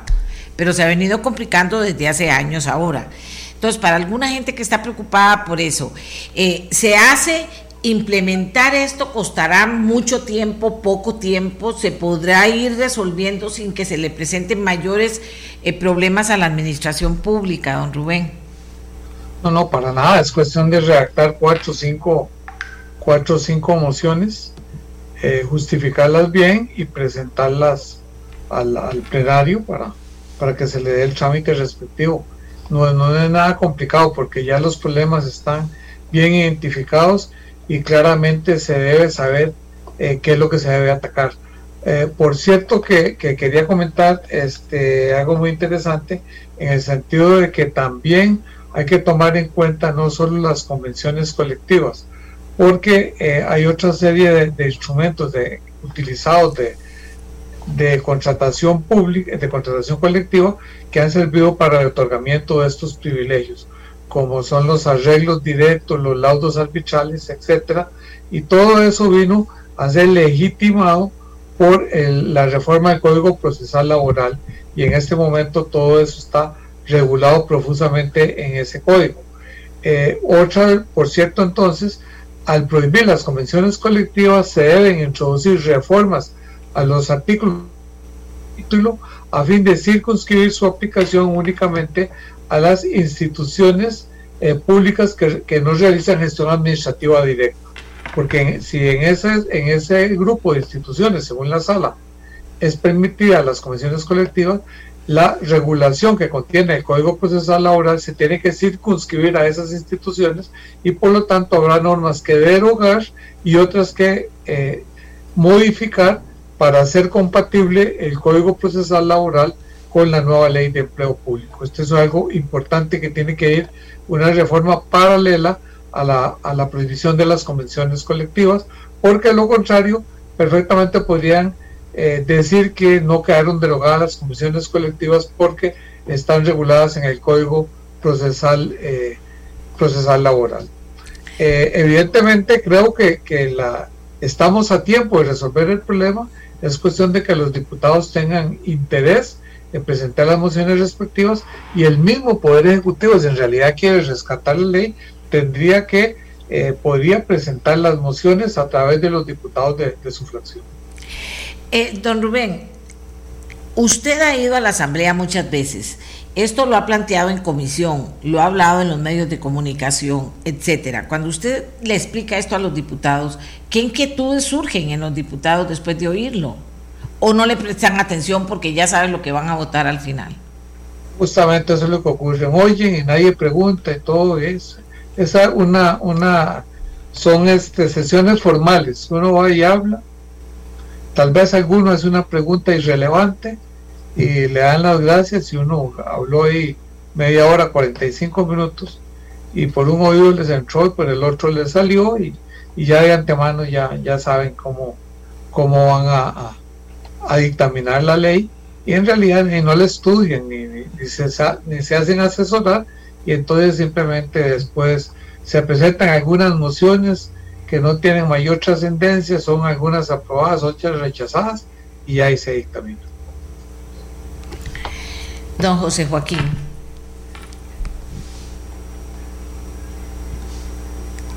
Estamos en el punto alto de esto, cuando la gente dice, sí, pero esto no puede ser, tiene que poder hacerse, tienen que, los diputados tienen que actuar.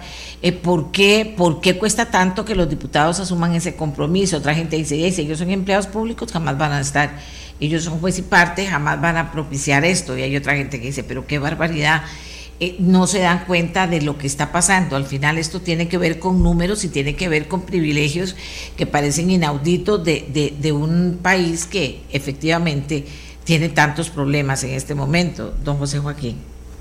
Sí, hay, algo más que, yo quisiera eh, eh, destacar y es, insisto, las condiciones en que se negocia una convención colectiva en el sector privado con respecto al sector público es radicalmente diferente.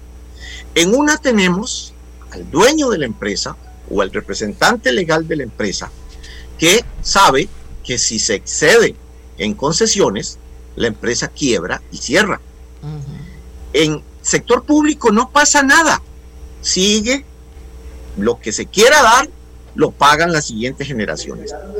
Muchas veces se alega que, ah, pero es que la, esa convención eh, cuesta tanto, porque se suman únicamente algún que otro plus, algún que otro incentivo, pero no se, por lo general, eh, no se considera, no se cuantifica todo lo que se perdona, como por ejemplo el hecho de que eh, aunque no sea convención, sea otro instrumento, eh, el que existía en la Universidad de Costa Rica de que todos los empleados eh, no pagaban la membresía de sus hijos, o que por ejemplo en la caja no, los empleados no pagaban invalidez, vejez y muerte hasta hace poco.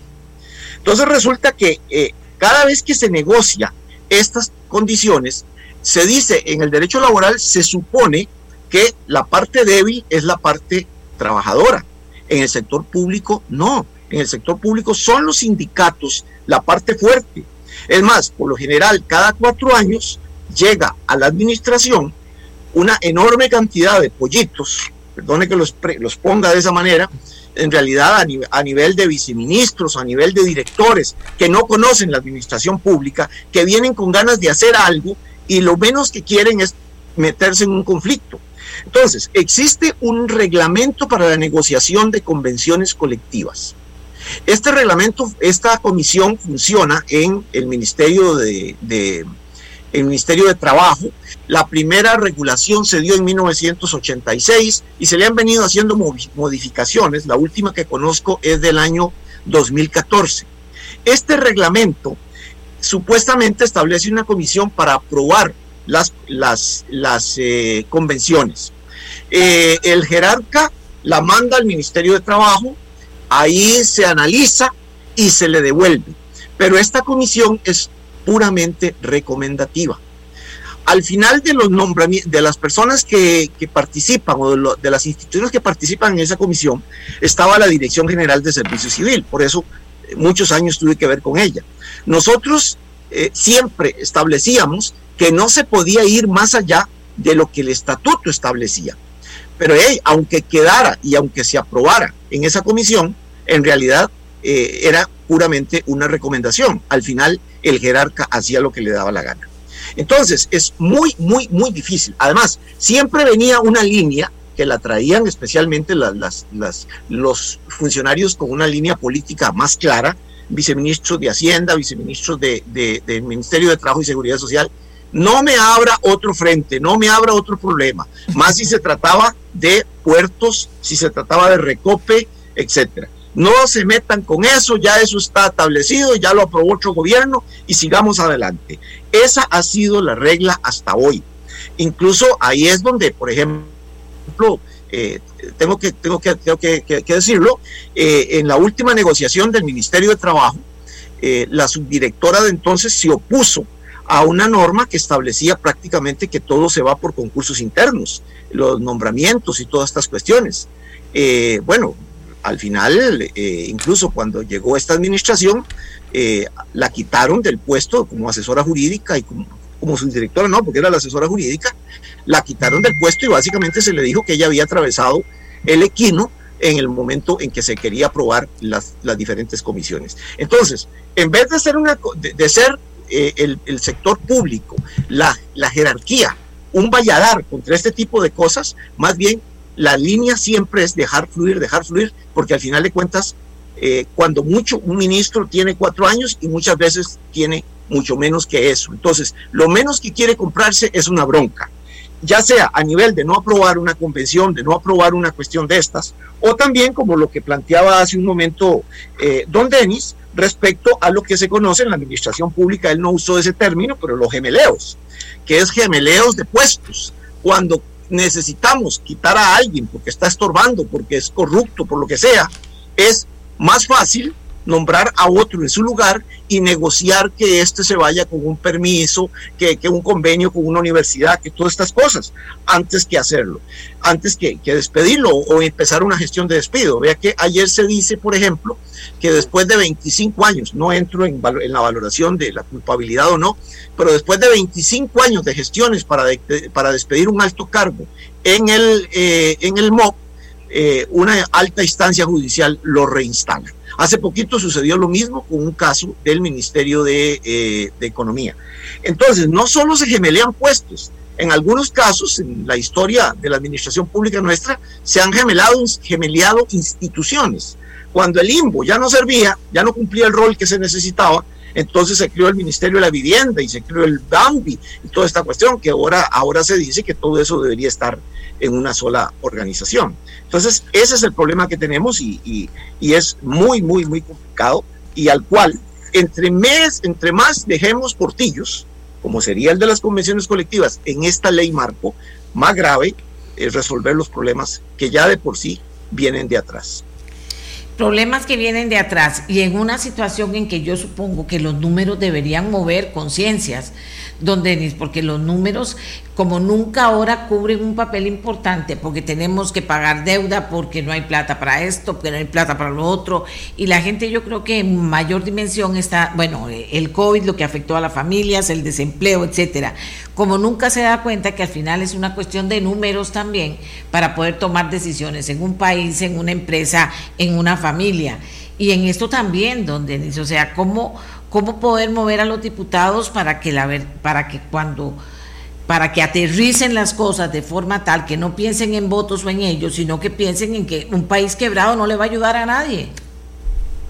Sí, efectivamente, eh, tiene que haber conciencia de que a nadie le sirve que este país se vaya al abismo, porque todos aquellos que en este momento están atrincherados tratando de defender ciertas cosas que consideran sus conquistas sociales o que en algunos casos llamamos simplemente como privilegios, no se dan cuenta que con eso lo que hacen es estar perpetuando una estructura inmanejable y una estructura terriblemente costosa.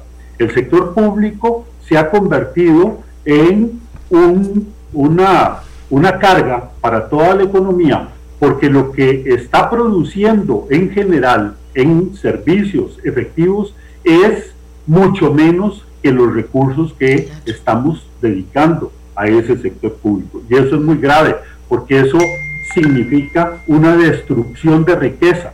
En el tanto en que la economía haya una destrucción de riqueza, evidentemente todo eso va perjudicando a todos los demás. La gente debería darse cuenta, especialmente, bueno, en este caso los empleados públicos, muchos se sienten afectados cuando uno habla de estas cosas porque creen que es por persecución, porque uno es malintencionado y quiere quitarles aquellas conquistas, pero deberían darse cuenta de que con todo eso lo único que están logrando es permitiendo que todo este sistema que está difuminado por todo el sector público se mantenga y consecuentemente que hace que todo funcione mal y que haya un desperdicio de recursos. En estos momentos, la crisis que estamos viviendo definitivamente tiene un origen y el origen es el sector público. Dejemos de lado la pandemia, pues que tiene sus propias consecuencias, pero la crisis económica que vivimos se origina directamente en el sector público porque por muchos años los costarricenses, no solamente los políticos, los costarricenses en general, porque piensan, bueno, se va a perjudicar mi primo, mi sobrino, mi cuñado que trabaja en tal institución. Se ha venido fomentando una estructura del sector público que no obedece a ningún tipo de planificación y que no responde a ningún criterio de eficiencia. La evaluación en el sector público está totalmente ausente. En el sector público no se sabe, por ejemplo, si todos los recursos que el país está dedicando para el combate de la pobreza efectivamente están sirviendo para el combate de la pobreza. En el sector público no se sabe, por ejemplo, si los recursos que se están dedicando a la educación superior efectivamente están dando los réditos que deberían estar dando. No hay evaluación. Mientras no haya evaluación, pues no se puede tener claridad con relación a qué cosas deben quedarse y qué cosas no deben quedarse. Pero aparte de eso, por lo menos lo que deberíamos empezar a hacer es cerrar este gran portillo de las convenciones y las negociaciones colectivas, porque por ahí es donde se vienen metiendo todo ese montón de distorsiones. Y si nosotros no paramos eso, independientemente de lo que se haga en otros campos, de nada va a haber servido cualquier cambio que se haga. Esto lo vivimos en los años 80, los más viejos, como después de aquella crisis, finalmente eh, bueno, se vinieron los programas de ajuste estructural y demás, se hicieron una serie de cambios, pero toda la estructura base, toda esa infraestructura que está ahí en el sustrato de la administración pública quedó funcionando en los mismos términos. Y evidentemente eso hizo que muy pronto tengamos otra crisis como esta que se nos avecina, que como les digo, podemos simplemente decidir, los diputados pueden decidir no hacer estos cambios, pero el año entrante dentro de dos años, no sé cuándo, la situación va a llegar a tal grado de eh, complicación que no va a quedar más remedio que hacer cambios o dejar que los haga el mercado. Y el mercado los hace de la manera más, más dolorosa. Se viene una devaluación y con una devaluación se viene una inflación que lo que va a hacer es disminuir el poder adquisitivo de toda la población. Ahí sí hay un emparejamiento de los salarios. Ahí todos vamos a ser más pobres, a todos no nos va a alcanzar el, los ingresos que tenemos porque la economía tomó sus propias decisiones sin que lo hiciéramos racionalmente. Sí, aquí la gente se estaba preguntando si ahora en este momento no nos alcanza el presupuesto y hemos visto tantos estires y encoges y nadie quiere tocar el presupuesto y rebajarlo en el gobierno, ¿qué pasaría si, si esto no se aprueba a cortísimo plazo también? Es una cuestión de sumas y restas, eh, eh, don Denis. Sí, efectivamente. Eh, a mí realmente me desespera la actitud que tiene en este momento el gobierno en términos del diálogo. Yo creo que el diálogo es muy importante, que el diálogo hay que tomar en cuenta a todos aquellos que van a resultar afectados por cualquier medida que se tome. Pero en este momento estar descansando algo tan importante como es si vamos o no vamos a una negociación con el Fondo Monetario Internacional, si decidimos que vamos solos a afrontar la crisis y con todas las consecuencias que esto conlleva, esas decisiones no pueden hacerse esperar tantísimo tiempo.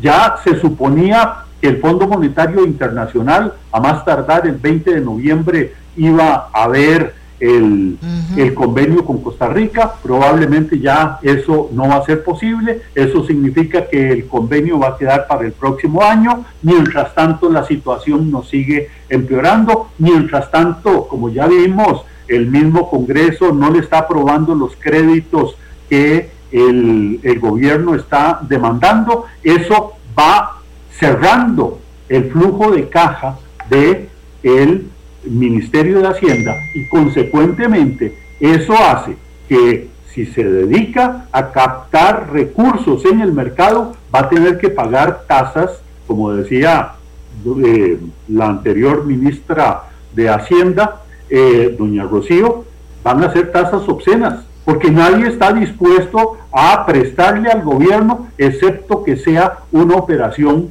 en donde estoy dispuesto a prestarle, pero si me voy a ganar un montón de plata. Pero no se trata de eso, se trata de que nosotros tenemos que ir dando muestras ya de que estamos dispuestos a hacer los cambios. No se le pide al gobierno que haga todos los cambios ya, no se le pide al gobierno que de una vez ya tengamos listas todas las, las medidas que se van a tomar para controlar la crisis que se avecina, o bueno, que ya estamos, pero sí por lo menos que esté dando los pasos en esa dirección. Hay muchísimas medidas que el gobierno debería haber tomado desde hace mucho tiempo y no las ha hecho, ni siquiera ha dado eh, muestras de tener intenciones de hacerlo. Por el contrario, más bien las muestras que está dando es de que no quiere hacer esos ajustes. Si no hacemos esos ajustes, estamos mal. Si no hacemos este cambio en la ley de empleo público como se debe, pues esto va a ser una señal terriblemente mala para el mercado, para los mercados internacionales que están esperando señales de Costa Rica de que estamos dispuestos a hacer las cosas bien.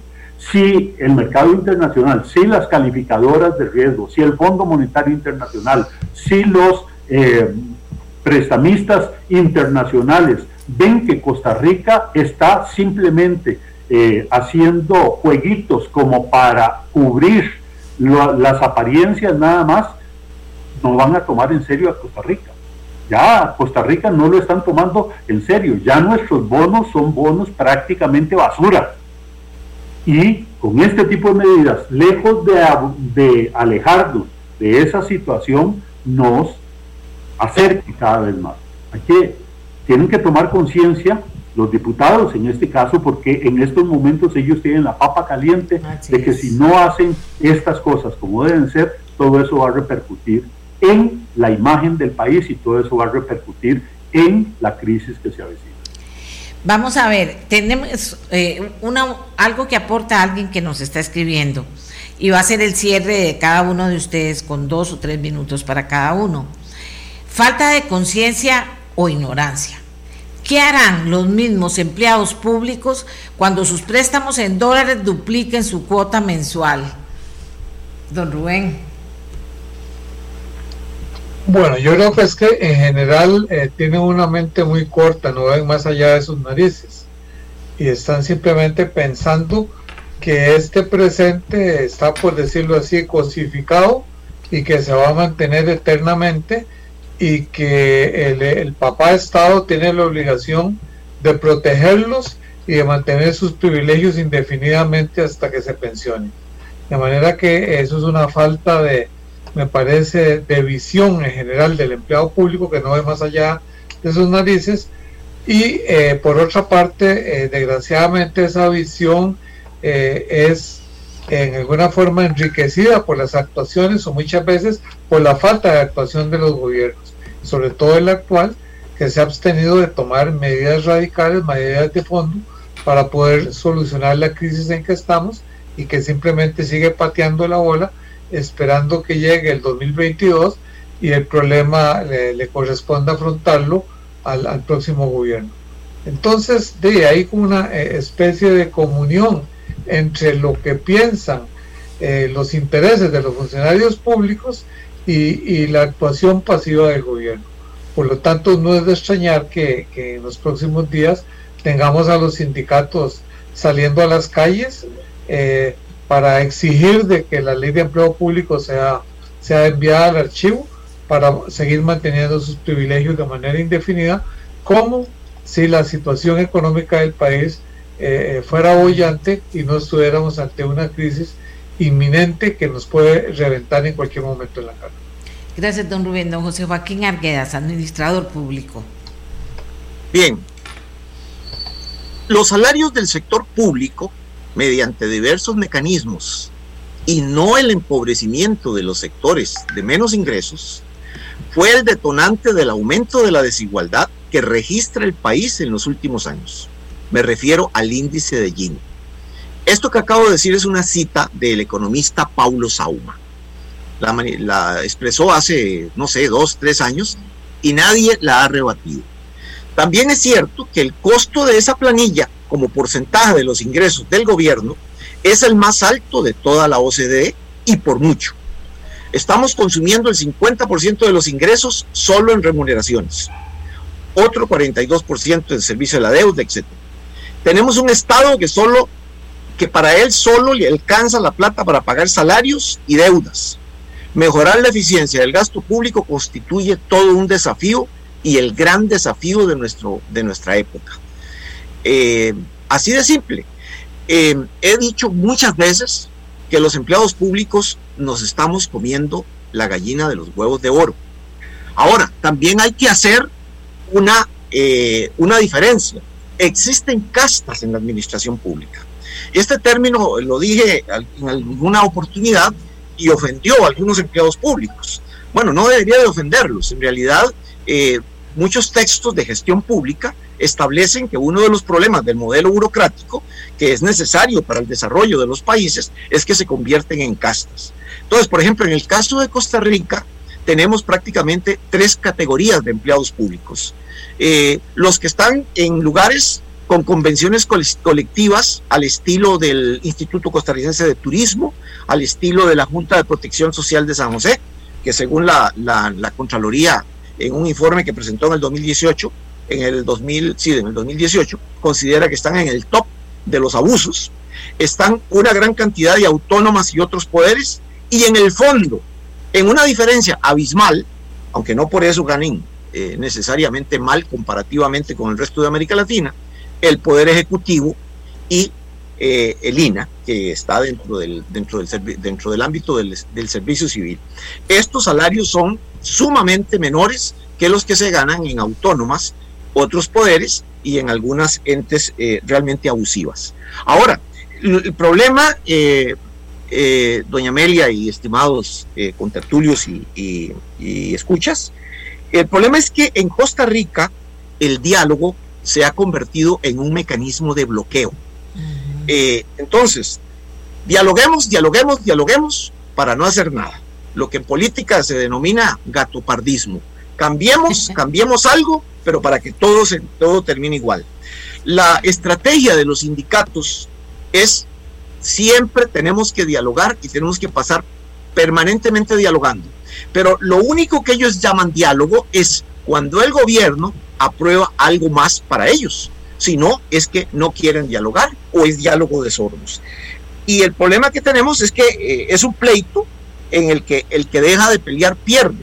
Y por lo general es el Estado el que deja de pelear eh, con cosas como lo que llama cierto dirigente sindical la democracia de la calle eh, o los diálogos interminables, etc. Entonces, esta es la realidad. Tenemos que enfrentar, es un momento en el cual tenemos que enfrentar todas estas situaciones. Vean la realidad, el, último informe 2020 de la OCDE es absolutamente contundente en todas estas cuestiones. Tenemos que tomar decisiones. Ya no es momento de dialogar. ¿Quién tiene que estar dialogando si vamos o no vamos? Al, discutir el asunto con, con el, a, lograr un convenio con, con, el Fondo Monetario Internacional, cuando si no lo hacemos, eso significa lo que ya está sucediendo, que nuestros bonos son basura o nuestro, endeudamiento futuro llegará a índices cuatro, cinco veces más altos de interés que, por ejemplo, Panamá en este momento. Si es que esta es la realidad, tenemos que tomar estas medidas, tenemos que aprobar una ley de empleo público sin estas concesiones cínicas eh, que, son realmente una vergüenza a la inteligencia de la gente, ¿verdad? Eh, ¿Para qué todo esto? ¿Para qué nadar? Para morir en la orilla.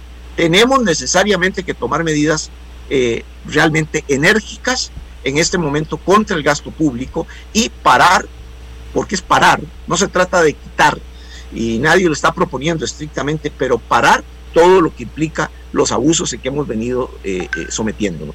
No a las convenciones colectivas y no a su prórroga cuando éstas venzan.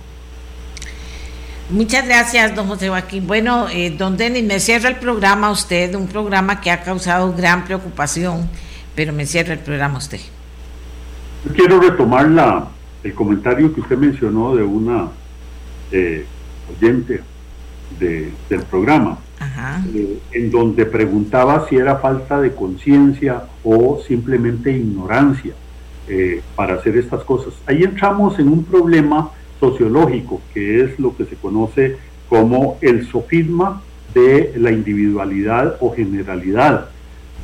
la gente piensa que, en primer lugar, tiene que preservar sus propios beneficios, sin darse cuenta que con eso lo que hace es perjudicar el bienestar general. Si cada uno de los eh, agentes económicos se atrinchera en una posición y dice, no, mire, yo estoy totalmente de acuerdo con que haya cambios, hay que hacer los cambios, pero inmediatamente, pero ese cambio empieza por encima de lo que no me toque a mí. Es decir, todo el mundo está pensando, no, no, yo pienso que lo que yo tengo es justo, me lo he ganado de manera justa y que consecuentemente eso es intocable, debe ser intocable. Pero evidentemente para los otros eso sí se puede cambiar, pero no para mí. Eh, me llamó sobremanera la atención eh, hace algún tiempo que escuché algunos funcionarios de la Universidad Nacional, comentando que eh, sí, efectivamente, la, reforma fiscal debía hacer ajustes, pero para salarios por encima de 2.300.000 colones. Presidente decía, no, mire, es por encima de los 800.000 colones. Bueno, la diferencia está en que, bueno, que me dicen el salario de un profesor asociado de la Universidad Nacional es en promedio de 2.300.000. Ese es el ejemplo clásico de este sofisma que mencioné anteriormente.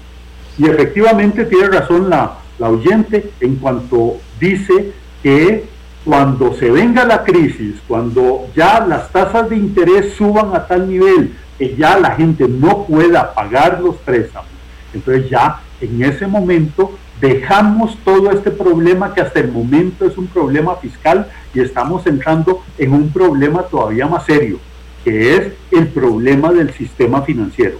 Porque en el momento en que empieza a aumentar la mora, porque simplemente la gente ya no tiene recursos para pagar, empiezan los problemas y cuidado si no se viene una crisis de muchísimo mayores proporciones. Las crisis financieras son peores que las crisis fiscales, definitivamente. Y hay otro flanco que también a mí me dejó muy preocupado, don Rodrigo Cubero, que salió a mencionar que era urgente que, el Congreso aprobara los préstamos externos.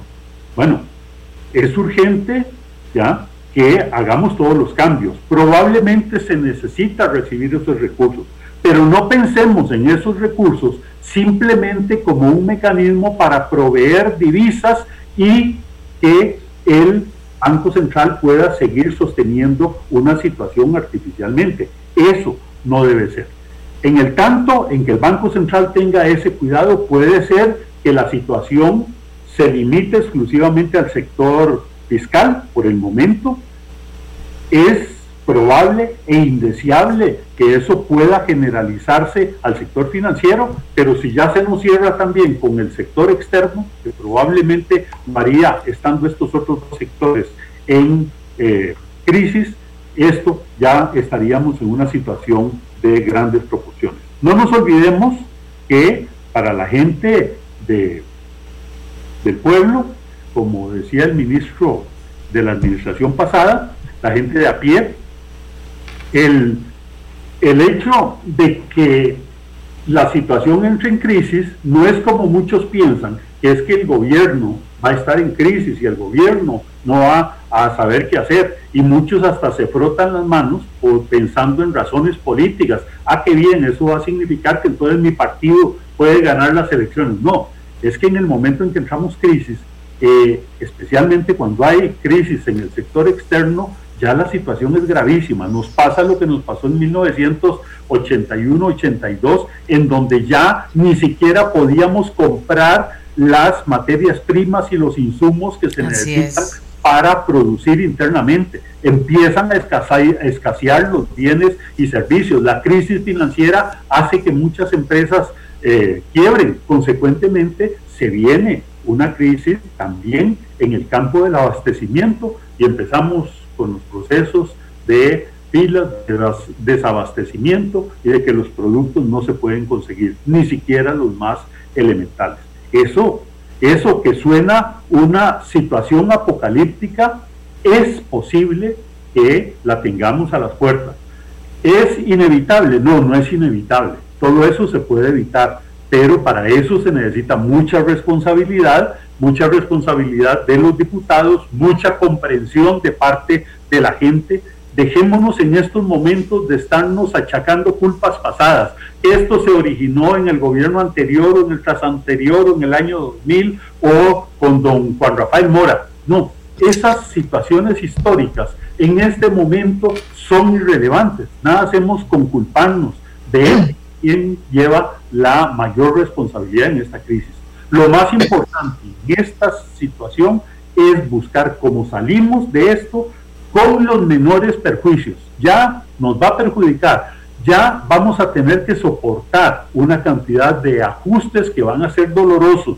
Eso hay que tenerlo en cuenta. Cualquiera de las soluciones va a implicar eh, elementos dolorosos para la población, pero tratemos de que esos elementos sean lo menos posible, lo menos grave posible, porque si no, entonces la crisis social se convierte en una crisis política también, y ahí sí, el último que, salga, que apague la luz. Muchísimas gracias a don Rubén Hernández Valle, abogado constitucionalista, a don José Joaquín Arguedas, administrador público, y a don Denis Meléndez, economista y además fue eh, regulador de los servicios públicos, que eso es importante eh, eh, sumarlo de nosotros hemos cumplido, digo yo, invitándolos a ellos y ellos explicándoles, creo que más claro no canta un gallo, en qué circunstancia estamos y qué opciones tenemos.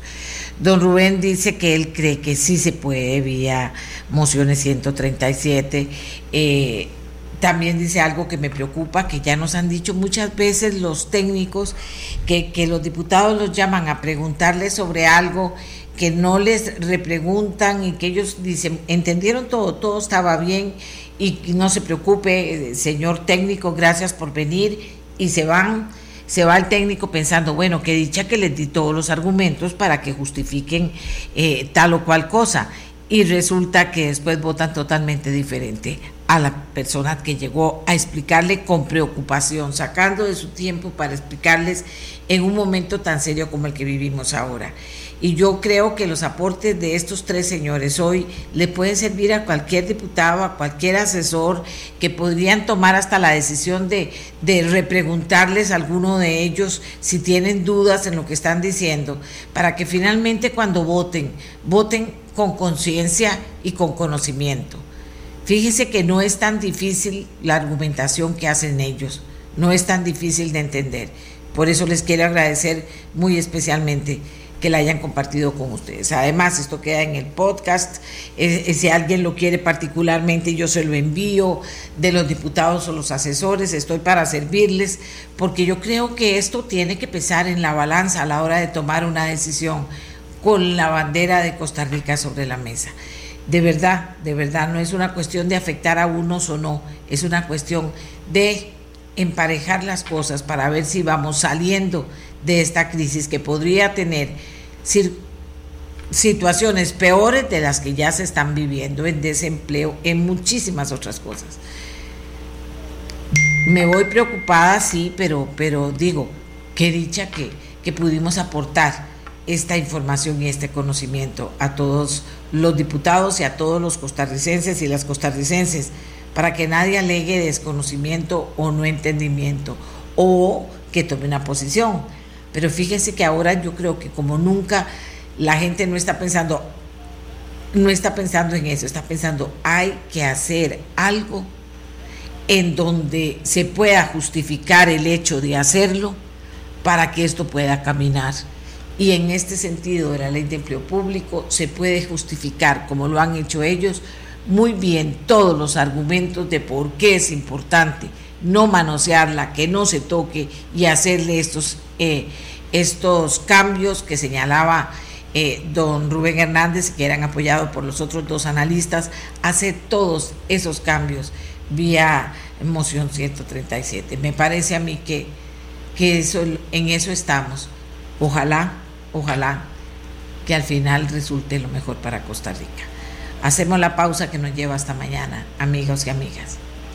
Que pasen un buen día. Este programa fue una producción de Radio Monumental.